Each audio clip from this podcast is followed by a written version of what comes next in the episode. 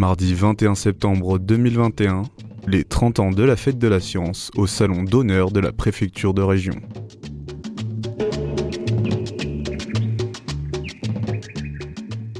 Alors, je m'appelle Éric Vivier, je suis professeur d'immunologie à l'assistance publique des hôpitaux de Marseille, mais aussi à Aix-Marseille Université. Et je suis aussi directeur scientifique d'une société de biotechnologie basée à Marseille et aussi aux États-Unis qui s'appelle Innate Pharma. Est-ce qu'on peut résumer l'immunologie en deux minutes Oui, on peut essayer en tout cas. On Donc l'immunologie, c'est la science de l'immunité. Et l'immunité, c'est l'ensemble des mécanismes que l'on a en nous et qui nous permettent de lutter contre des agressions externes, par exemple les microbes, mais aussi des dysfonctionnements internes, par exemple les cancers. Et vous, la raison de votre présence aujourd'hui à la fête de la science, vous avez un passage euh, en parole euh, tout à l'heure en public, c'est notamment lié à la lutte contre le cancer.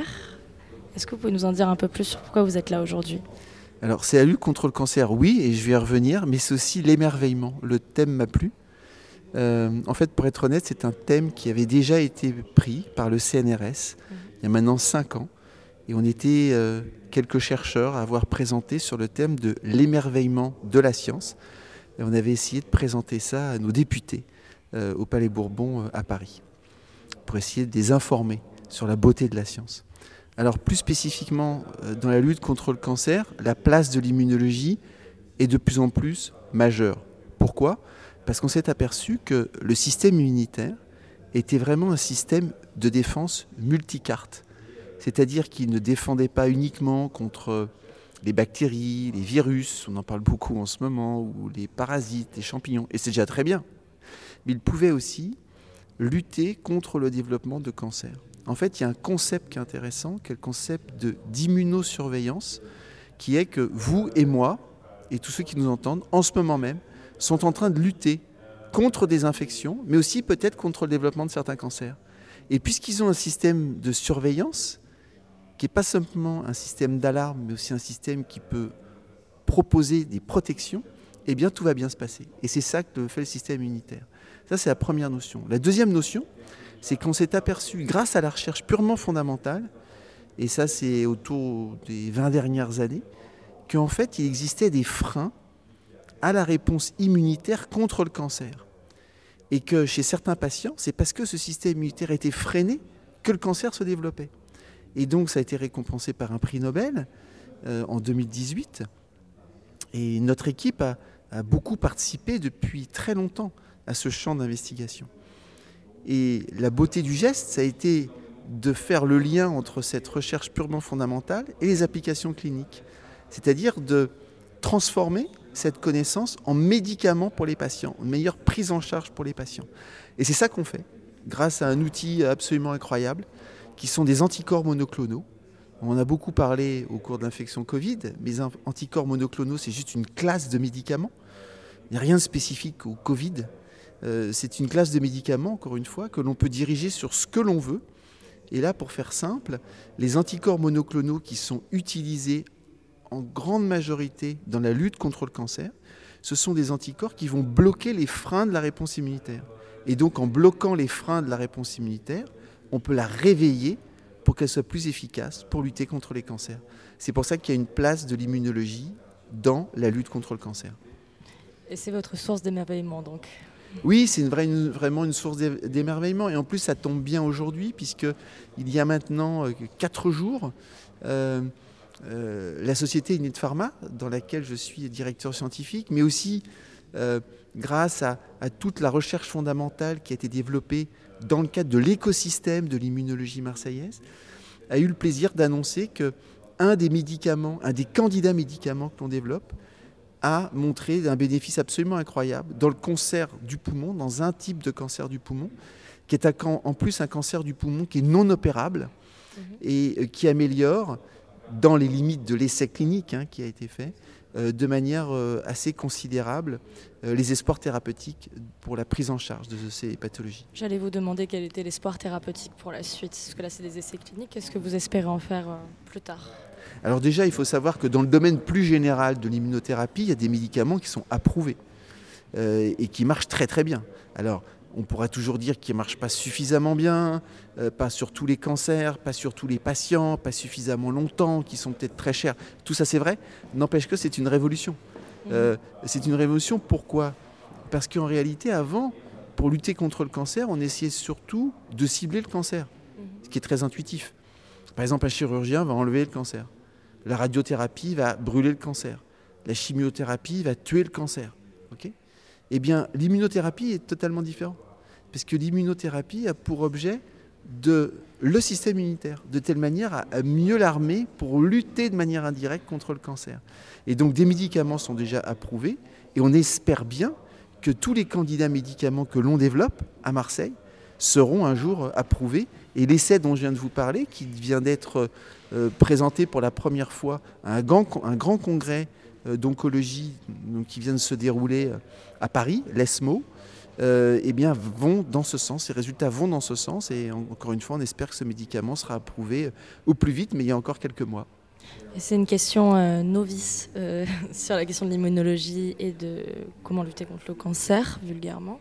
Est-ce que ce serait applicable à n'importe quel stade de cancer ou il faut vraiment le prendre en début de maladie? Alors, c'est une excellente question. intuitivement, on sait très bien que le cancer pouvant impacter sur l'état général du patient, en dehors de la maladie tumorale par elle-même, euh, il y a beaucoup plus de chances à ce que les médicaments marchent quand le patient est en bon état général. Et donc, plus tôt le cancer est pris en charge, et plus grandes sont les chances de pouvoir lutter contre le cancer, ce qui est très intuitif. Donc ça, c'est pour le stade.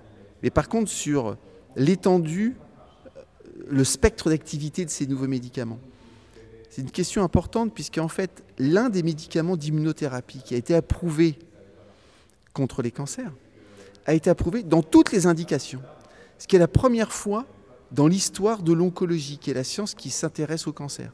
Alors il y a des particularités génétiques à ces cancers, mais euh, par opposition à ce qui se passe pour la chimiothérapie, par exemple, euh, où certains agents de chimiothérapie sont approuvés dans le cancer du sein ou dans le cancer du poumon ou dans le cancer du côlon, mais ce n'est pas les mêmes.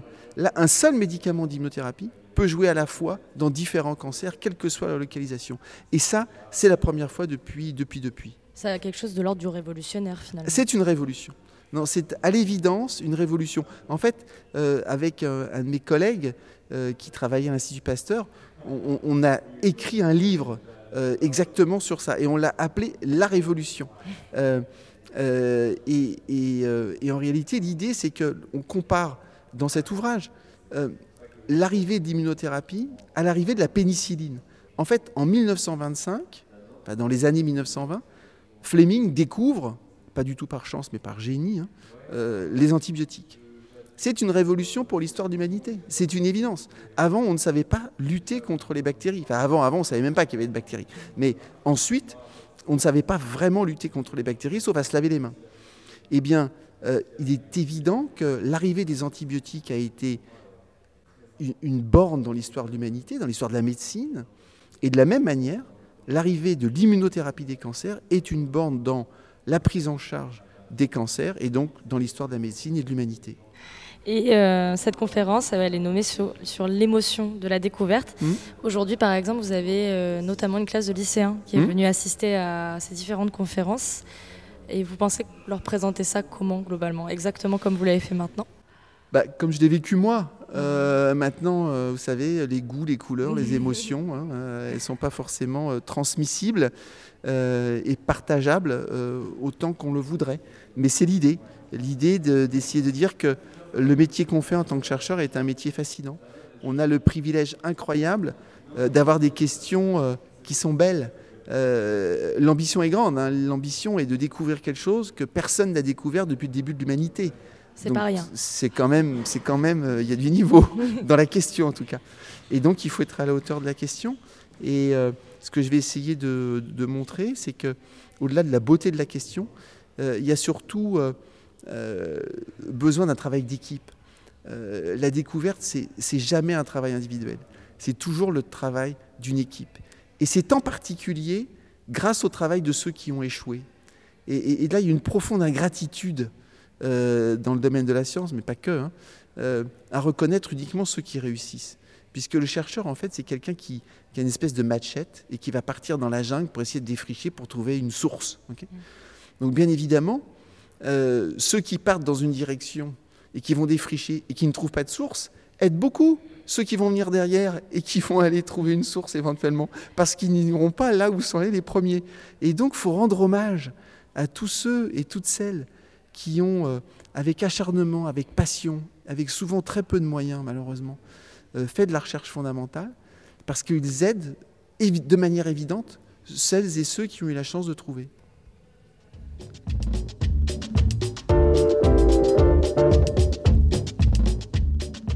C'était un entretien d'Éric Vivier, professeur d'immunologie ex-Marseille Université et hôpitaux universitaires de Marseille, directeur scientifique d'INAT Pharma, réalisé pour la fête de la science par Radio Grenouille.